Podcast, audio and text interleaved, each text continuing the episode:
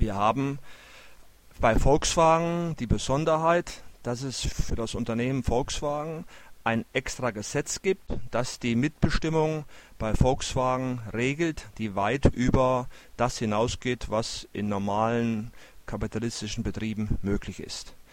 Dagegen hatte die Kommission der EU geklagt, jetzt schon zum zweiten Male. Die erste Klage war 2006 eingegangen. Daraufhin hatte der EuGH, der Europäische Gerichtshof, einige Bestimmungen dieses VW-Gesetzes gerügt. Daraufhin hat die Bundesregierung das Gesetz modifiziert und einige dieser Rügen des EuGH akzeptiert und verändert, allerdings nicht alle. Und dagegen hatte die EU-Kommission erneut geklagt.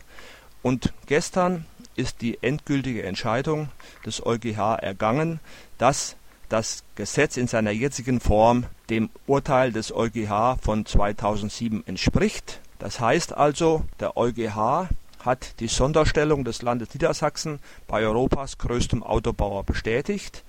Üblicherweise beginnt die Sperrminorität gemäß dem Aktiengesetz bei einer Unternehmensbeteiligung von 25 Prozent.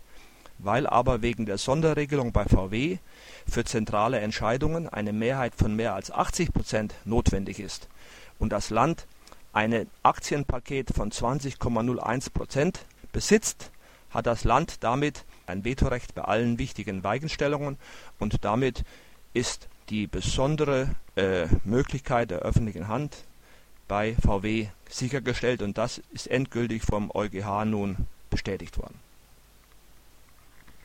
Also das VW-Gesetz sichert, wenn man das so will, eine Mitbestimmung von staatlich demokratisch legitimierter Seite, was Unternehmensentscheidungen angeht. Das VW-Gesetz umfasst ja aber noch andere Aspekte. Kannst du dazu vielleicht kurz noch mal was sagen? Es gibt zum Beispiel im Aufsichtsrat, also was wir gerade darüber gesprochen haben, gilt für die Aktionärsversammlung. Dort müssen für alle wichtigen Entscheidungen, wie gesagt, eine 80-prozentige Mehrheit zusammenkommen und das kann das Land Niedersachsen mit seiner 20-prozentigen Sperrminorität blockieren. Darüber hinaus gibt es im VW-Gesetz die Regelung, dass im Aufsichtsrat des Unternehmens, der ja paritätisch von der Kapitalseite und von der Arbeitnehmerseite besetzt ist, alle wichtigen Entscheidungen, wie zum Beispiel Betriebsschließungen, mit 75-prozentiger Mehrheit gefasst werden müssen und weil die Arbeitnehmerseite 50 Prozent in dem paritätisch besetzten Aufsichtsrat besitzt, können also gegen die Arbeitnehmerseite, und das ist bei Volkswagen vor allem die IG Metall und der Betriebsrat, die Kolleginnen und Kollegen im Betriebsrat sind alle bei der IG Metall organisiert, der Fakt, sodass keine Entscheidung gegen die Arbeitnehmerseite und die IG Metall gefällt werden kann. Das klingt ja nach einer ungewöhnlichen Stärkung der Arbeiterinnen und Arbeiter bei VW im Vergleich zu anderen Betrieben. Wo kommt dieses VW-Gesetz eigentlich her? Ja, du hast völlig recht. Die Mitbestimmung bei VW geht weit über das hinaus, was sonst in normalen kapitalistischen Betrieben üblich ist. Das ist aus der Geschichte zu erklären.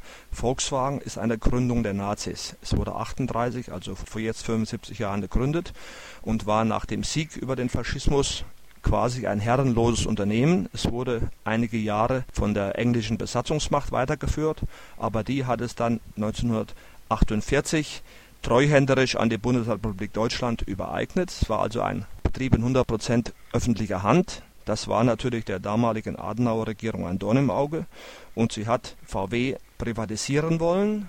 Dagegen hat es große Widerstände gegeben, unter anderem 58 einen dreitägigen spontanen Streik hier bei uns in Volkswagen. Und damals haben sich die Gewerkschaften mit der Adenauer-Regierung geeinigt, wir stimmen einer teilweise Privatisierung zu, wenn die besondere Mitbestimmung der Gewerkschaften festgelegt wird und das war dann 1959 die Geschichte des damaligen VW-Gesetzes. Kann man sagen, das VW-Gesetz war eine, eine, Konzession, die von konservativer Seite gemacht wurde, um weitergehende Arbeitskämpfe zu verhindern oder noch radikalere Forderungen von Seiten der Arbeiterinnen in Wolfsburg zu sozusagen zu befrieden, um den, den sozialen Konflikt zu befrieden? Also es ist so, die Gewerkschaften haben sich seinerzeit, wie gesagt, VW war ein 100% öffentlicher Betrieb, darauf eingelassen auf eine teilweise Privatisierung, weil ihnen das VW-Gesetz als Konzession gegeben wurde Und auf der anderen Seite war die damalige Adenauer Regierung daran interessiert, diesen Konflikt zu befrieden, sodass das VW-Gesetz damals eine Zugeständnis an die Arbeitnehmerseite war. Das ist völlig richtig. Und deswegen ist auch dieser Sieg der Gewerkschaften vor dem, oder der formal war ja die Beklagte die Bundesrepublik Deutschland, aber besonderes Interesse am Erhalt des VW-Gesetzes hat natürlich die Arbeitnehmerseite, sodass man von einem Sieg der Arbeitnehmerseite sprechen kann.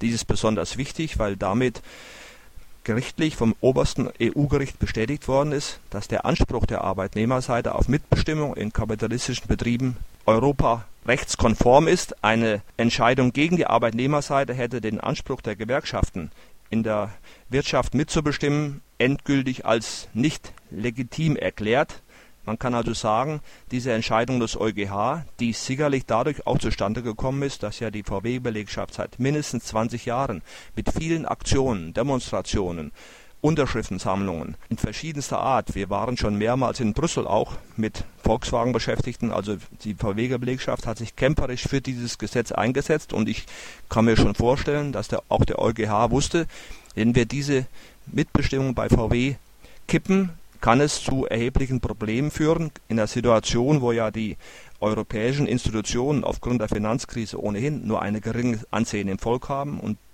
in allen europäischen Menschen, bei allen europäischen Völkern haben. Und ich denke, diesen Konflikt wollte der EuGH, der ja zwar ein Gericht ist, unabhängig, aber natürlich in keinem luftleeren Raum agiert, diesem Konflikt wollte der EuGH entgehen, indem es dieses positive Urteil gefällt hat man könnte ja meinen, also wir haben das jetzt ja ein bisschen zugespitzt äh, heute diskutiert, dass eben das VW-Gesetz eigentlich relativ fortschrittliche ähm, Ansatz hat, oder das klingt jetzt fast so ein bisschen so, als würden die revolutionären Massen in Wolfsburg dem Kapital die Pistole auf die Brust setzen. Ganz so ist es ja nicht.